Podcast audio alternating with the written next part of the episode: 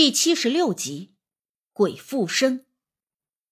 孙怡嘿嘿嘿的阴笑了半天，不答应倒也没有什么动作，闹不明白他到底想干啥。我这好心好意的以和为贵，他还不领情。孙叔叔和我妈还在一旁瞅着，我顿时就觉得有点脸红。眼下我可跟你好话说了，如果你不自己离开。那也别怪我跟你动真格的。我威逼道。一听我这话，孙阿姨立刻就崩了脸，也不笑了，目光变得凶狠起来，瞪着我，恶狠狠的吐出三个字：“就凭你！”哎呦我去，被藐视成这样，我这顿时一股无名火就窜上来。哼，你等着！说着。我把门砰的一声关上了。青儿呀，这到底咋回事儿？你孙姨怎么说话变成那样了？我妈担心的问道。那不是孙姨说话，是附在她身上的东西。今晚我们先好好休息，等到明天正午。这一晚我一直都没有合眼，回想着之前大姑和无忌交给我的那些东西。还有之前被无忌逼着做的那些笔记，最后实在是睡不着，干脆找来了黄纸朱砂，兑了一些已经干掉的鸡血，开始照着无忌给我的符临摹着画符。虽然不知道我这两把刀画出来的符能有多大用处，但聊胜于无吧。下半夜，孙叔叔也出了房间，见我在客厅画符，也没有打扰我。而是一个人在阳台上一根接一根的抽烟，满地的烟头，也不知道他到底抽了多少根。我放下了手中的笔，宽慰道：“孙叔叔，您别担心了。如果顺利的话，或许今晚孙姨就会好了。”孙叔叔回头看着我，扯出了一个非常勉强的笑容，点了点头，满眼的疲惫之色。一般遇到这种糟心的事儿，其实最心累的都是身边人。第二天上午，孙阿姨照例又在屋里叮铃咣啷的拆房子。眼看着快到中午十二点，我开始准备，先用炸洋符贴在了主卧室的门上。这炸洋符没啥攻击力，但是可以骗骗鬼，让鬼以为这位置阳气重，不敢靠近。其实，在港台地区。对道教法术比较深信的地方，这炸阳符也有当做平安符贴在门上的，为了不让邪祟靠近，以达到安宅的目的。而我这张符贴在门上，是为了防止那东西会跑出来，以免伤及到我妈还有孙叔叔。不过话又说回来，这炸阳符之所以为炸，说白了就是骗的意思。如果真的有东西慌不择路冲上来，那也拦不住，所以为了以防万一，我又用老香灰在门口撒了一圈。这老香灰啊，就是大姑用来供奉老仙的宝鼎里的香灰。每次宝鼎里的香灰将满，大姑都会用红布包着收起来，有需要的时候再拿出来用。因为这香灰是供奉给仙家的，自然也就沾了仙气儿，一般的邪祟是不敢碰的。早年间，有的人中了邪，会烧符水喝，还有喝香灰水的，其实就是喝下去之后，身上的邪祟感受到了这香灰或者是符篆的力量，就会非常的不舒服，所以自动离开了中邪的人，邪病自然也就好了。这就跟国外的圣水有点道理相同。不过现代社会发展，人也渐渐都身娇体弱的。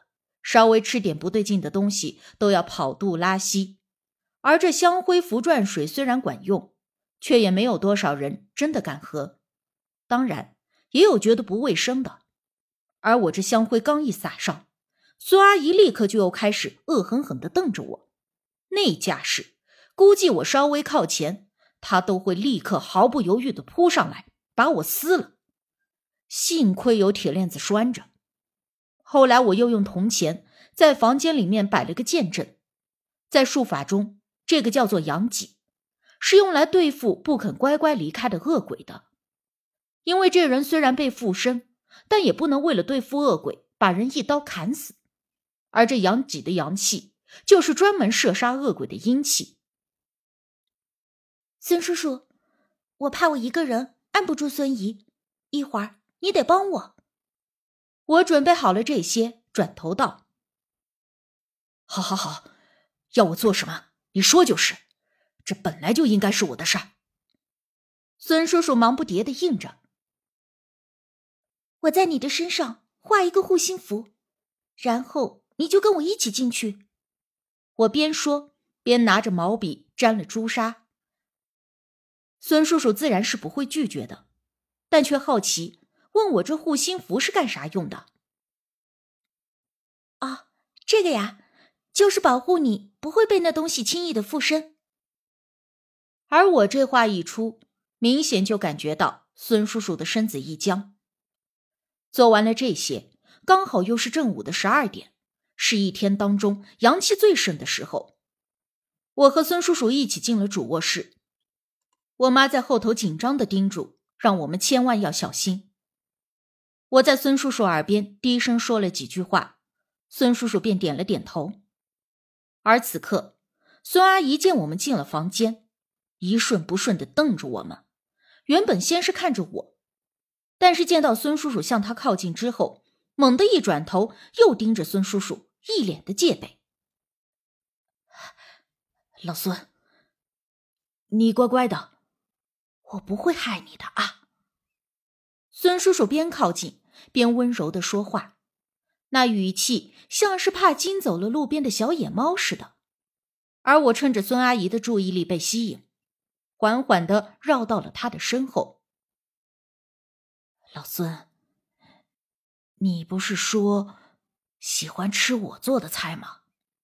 只要你乖乖的听话，我天天换着花样给你做好吃的啊！你说说吧，你想吃啥？孙叔叔又问道。孙阿姨的口中立刻发出了咯咯咯的古怪声音，听着就好像是她要开口，但是却又说不出话的感觉。而我趁着他被吸引注意力的机会，立刻就拿出了百米冲刺的速度扑了过去，手中的天针直接就扎在了他的背上，几乎都快整根的扎进去了。孙阿姨立刻发出了野兽一般的嚎叫，猛地一回身把我甩到了一侧，摔得我疼得直吸凉气。啊，老孙，老孙，呃，庆生，你怎么样？孙叔叔看我被摔倒了，立刻就慌了神，一把拽住孙阿姨脚上的铁链，把她往回拉，担心的问我怎么样。啊，我我没事儿。我感觉自己的屁股都被摔成了八瓣，咬着牙爬了起来。而这时，我妈突然冲了一把进来，拉着我：“哎呦，我说闺女，你咋样了？快快快，妈送你去医院。”啊，哎呀，我没事儿。妈，你先出去。我担心我妈受到牵连，用力的把她往外推。但是还没等我妈说话呢，忽然两眼一翻，身子剧烈的颤抖了一下。我一瞅这架势，暗道：坏了。与此同时，孙阿姨那头身子忽然一软，倒在了孙叔叔的身上，砸得他啊的大叫一声。天真在孙阿姨的身上，我立刻爬起来就想去拿，但是还没等抬脚站起来，忽然就被人一把攥住了脚脖子，唰的一下给我拽的摔了个大马趴。孙叔叔抱着孙阿姨，惊恐的指着我身后大叫：“哎小李，小李！”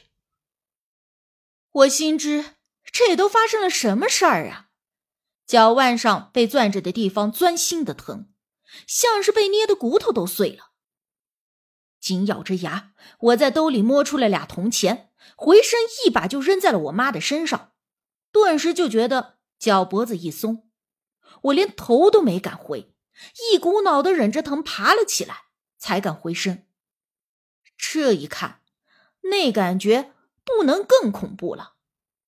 这被附身的人我也见过好几个了，可是从来没有见过自己的亲人，还是亲妈。明明平时对你爱的要死要活的，这会儿却恶狠狠的要置你于死地。这种突然转变而产生的心理恐惧，比起什么鬼怪都要可怕。我连连后退，找出了刚才准备好的符，拿在了手里。妈，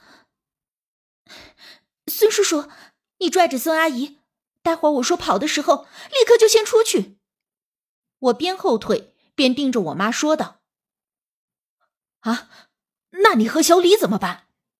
孙叔叔还是有些不放心，眼看着我妈离我只有几步远，我深吸了一口气，大喊一声：“快跑！”然后立刻就拿着符篆奔着我妈跑了过去，一张符直接贴在了我妈身上。那符刚一沾身，就立刻开始发出了一阵糊味儿。我知道坚持不了多久。孙叔叔这时候已经下意识的拽着孙阿姨出了卧室。我心里发苦，只能说了一句：“妈，你千万别怪我，